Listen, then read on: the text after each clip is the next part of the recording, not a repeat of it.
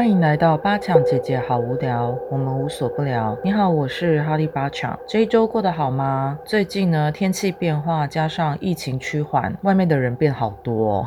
有没有觉得现在走在路上，比如说我去超市好了，那个每一个走道啊都会有人。之前在疫情的时候都没有人。说实在，我还蛮怀念疫情的时候，外面都没有人，觉得整个世界好空旷哦。不过疫情能够趋缓，其实对我们来讲才是好消息。但坏消息是我们似乎呢这一辈子跟这个新冠这个病毒呢好好的相处，出门一定要戴口罩，然后要勤洗手，回到家里面呢每件事情都要消毒。如果谨慎一点，可能连买回来的东西都要一个一个消毒才能带进家里。这一周呢，我就回头来讲讲有关觉知孕育的东西，其实也是跟试管有关。如果有完全没听过我节目的听众呢，呃，就在这边说一下，我是以困难。那你瑜伽所教导的一般课程，觉知孕育课程。那因为我自己呢，现在进入了试管大概第三年吧，所以也加入了试管的个人的经验分享。如果你有兴趣的话，或者是你对这样的议题是觉得哎还蛮。好奇的，那就欢迎你留在我的 podcast 里面聆听喽。呃，其实我已经忘记之前我讲的什么，如果有兴趣可以去前面几集呢，去参考可能我的试管分享，或者是有谈到一些觉知孕育，应该是从我的题目上都可以看得出来到底那一集在讲什么。如果那一集题目看不出来在讲什么，那就代表那一集我都在闲聊，因为我后来好像有一些闲聊的时候，我也没有在标题上写闲聊，不过。我想我的标题应该看得出来，呃，有时候是都在闲聊呢，还是在讲一些正经的课程？那今天我们讲一些正经的课程，到底以前有多不正经？好，我今天的声音有点沙哑，请大家见谅，比较低沉一点，因为我昨天去录另外一个 podcast，就是我跟我死党安琪小姐录的 podcast，呃，录到蛮深夜的，然后早上起来的时候，呃，我的声音一直无法恢复，因为今天已经礼拜二了，我到今天都还没有录我的 podcast，那我也没有存档了，就是润喉之后呢，感觉我的声音也好像没有回来，但我不想再拖了，所以就请大家见谅，就是今天的声音，呃。非常的低沉。好，我们今天要讲的是，我们在备孕的时候呢，通常我们会希望就是在每一方面都准备好。那那个每一方面，像之前我讲的，都是比较是在肉体上准备好。可是其实其他方面我们也是要准备好。今天要讲的这一个内容呢，其实不是只有备孕的人，准备要结婚的人呢，今天所说的要注意的事项，是不是呃也有跟另外一半或是你的伴侣准备好，或是有共识，在婚。前或者是在怀孕之前呢，把这些共识稍微谈一下，没有办法谈好或是谈完整，这是比较不可能的，因为生活随时在变动，人的思想也随时在变动。不过至少要在线下当下的这个时刻，跟另外一半稍微讨论一下，说我们希希望这部分这几个部分呢是怎么样进行，或是有没有什么样的共识，是相当重要的。好，那我们就开始讲今天要说的内容是什么。通常呢，在备孕前或者是结婚前呢，我们会希望夫妻双方，或是夫妇双方，或者是妻妻双方伴侣之间要有怎么样的心理准备呢？第一个是承诺。那承诺好像在之前的集数已已经有讲过，承诺是什么？那这边简单的说，就是说这个承诺呢，要答应对方，在这个婚姻或者是在这个关系，或是在这个育儿的路上，两方想要做出什么样的，嗯，就答应。对方什么啦？就比较简单的讲，这个承诺其实是比较困难的，因为我不知道现代人可能对于承诺这件事会感到很沉重，或者是会觉得它是一个很传统的东西。可是这么传统的东西，为什么要持续到现在？比如说要带入婚姻，或是带入关系里面，而且它是第一项最重要的事情。我们通常在结婚的时候，也会在婚礼上许下誓言。那这个誓言呢，其实也是承诺的一种。为什么要这些承诺？因为其实，在关系里面，或在婚姻，甚至在备孕还有育儿的路上，夫妻应该多多少少潜意识会知道自己会受到很多挑战。那这些所谓挑战呢？单身的人也有单身的挑战，只是在进入关系，或是进入婚姻，或是进入育儿之后，这些挑战会越来越多，或者是越来越繁琐。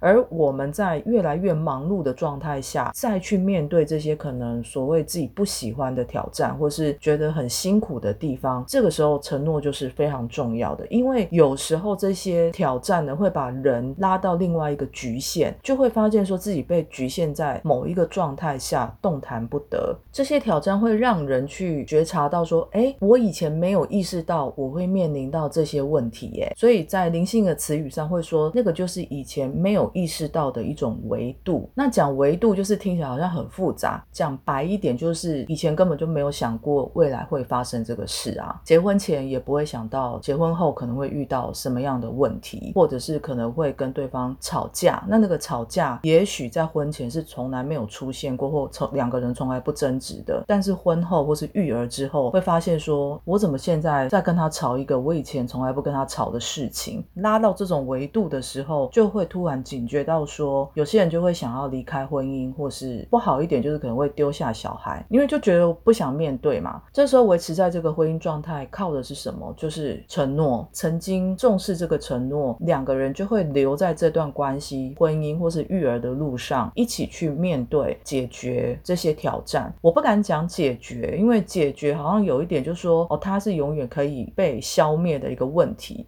只是有些问题，它不见得真的是问题，它就是一个现象。那那个现象就是不见得能够把它解决掉。在这个过程里面，这个教导会告诉我们说，如果我们投入比较多的承诺，面临这些挑战的过程里面，我们会感觉到有更多的满足感，因为这个承诺会呼唤来一些内在的力量，让你可以去穿越这一些挑战带来的承载之力。一般来讲，如果承诺越越深的人，照理说，从古代到现在所面临或是看到的状态，所记录下来的样子，都是如果承诺越多，人就会在这之间被激发出更多的能量，或者是内在力量，让这个关系或是这个婚姻之路、育儿之路是越来越好的。这个是非常正面的一个说法。当然呢，我们总是会担忧，可是，在灵性词汇或是灵性的看法里面，会说担忧就是 worry。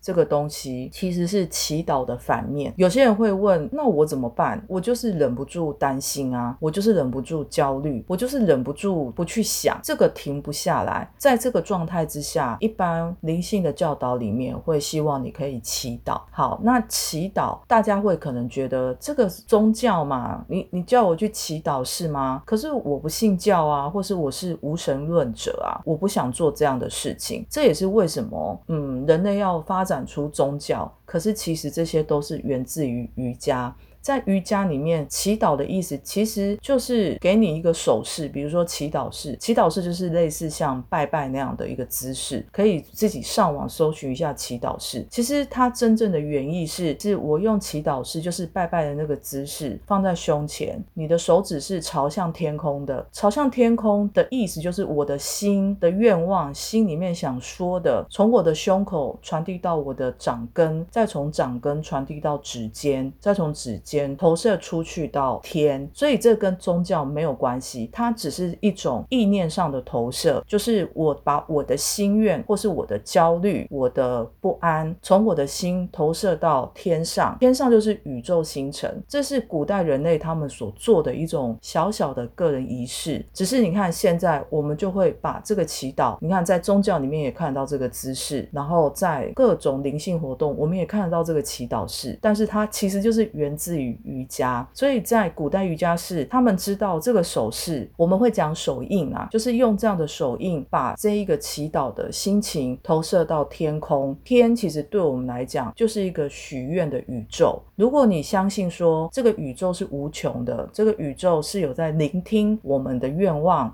十年前吧，《秘密》这本书是不是就是非常的夯？为什么？因为其实人在 DNA 里面是相信我们对着天阐述自己的心情、自己的愿望这件事情，从古代瑜伽士就已经知道，并且人类早就在做了。只是因为文明的关系，就是这些东西进展成各种各式各样的宗教。这也是为什么我总觉得很多宗教或是现代的灵性的课程，或者是心理学啊、社会学那些东西都是来。来自于瑜伽。因为瑜伽就是比这些东西还要更古老，非常多年，对吧？嗯，我没有什么相对知识啊，要我也是得去查书。但是你去 Google，现在应该也就知道瑜伽的起源是早其他东西非常非常多年的。好，我们就不在这边讲一些硬性的 知识理论。祈祷呢是可以将你的心智与你的内在无限的力量去做连接的。所以，如果你相信《秘密》那本书里面讲的，那么你就会相信祈祷，你不会把它指涉到任何的宗教或是灵性活动，什么大师的教导，它不是。是，它就是来自于古代瑜伽，人类对于这些事情早就已经知晓的智慧，只是现代就是把它好像搞得非常的，嗯，I don't know，反正就是这样子。所以我推荐就是我们可以去祈祷。祈祷没有什么特别的过程啊，仪式啊，自己对着宇宙去下订单。那下订单之前要做另外一个工作，就是要记得清理。我忘了我是不是有一集有讲清理，还是我已经把那一集拿掉了？清理跟祈祷是要同步一起做的，你才能收到更多的东西。你才能收到更多的礼物，这是我认为啦，这是个人之见。如果你不相信，你觉得你自己非常的 OK，你想要直接去祈祷你的愿望清单给宇宙，希望宇宙给你，那么你也可以这么试着这么做。因为我相信很多人也做过类似的事情，就是跟宇宙下订单。在这里就跟大家分享一段 Yogi 巴讲他曾经在一九七六年新墨西哥的女性瑜伽营，他说：生命是非常富足的、美丽的，它是非常平衡和。的，它是非常愉悦的，在这个地球上不存在痛苦。然后你就要问我了，痛苦呢？我们为什么痛苦？答案很简单，因为没有和谐。每一个人都处于痛苦中，这就是原因。首先。你们应该跟你们的最高意识建立起关系。如果你不能跟你的最高意识建立关系的话，你又怎么能够跟你的周遭建立起关系呢？你周遭的一切都是你的最高意识所创造出来的一部分。如果你不能够建构起这样的关系，你没有办法富足，也不会美丽。所以这个意思就是我刚刚说的，因为好多人会说我不知道什么叫跟高龄连接或是什么，因为现在好多人创造这种词汇，跟高龄连接啦，什么跟宇宙连接啊，好像听起来形而上，而且听起来很美妙。但是真的叫人怎么去做，就会好多人发展出各式各样的方法去跟什么天连接啊，去跟神连接、高龄连接。很多很多，你不信神，他就跟你讲高龄；你不信什么，他就告诉你那。那是高我，反正就是很多这种变来变去的词汇，灵性词汇。但是真正的是要回到祈祷。所谓祈祷，我刚刚已经讲了很多，我就不再赘述了。祈祷是最基本又简单，不需要靠别人，也不用什么人家来 diksha，最重要的一件事情，而且超级简单，不花钱，很省钱。好好的自己在家里面认真的祈祷，把这个祈祷的这个功课日复一日的做。我相信，相信我，真的。你会得到你想要的东西只是快跟慢来自于你的清理有多少。谢谢你收听到这里我们下一集见。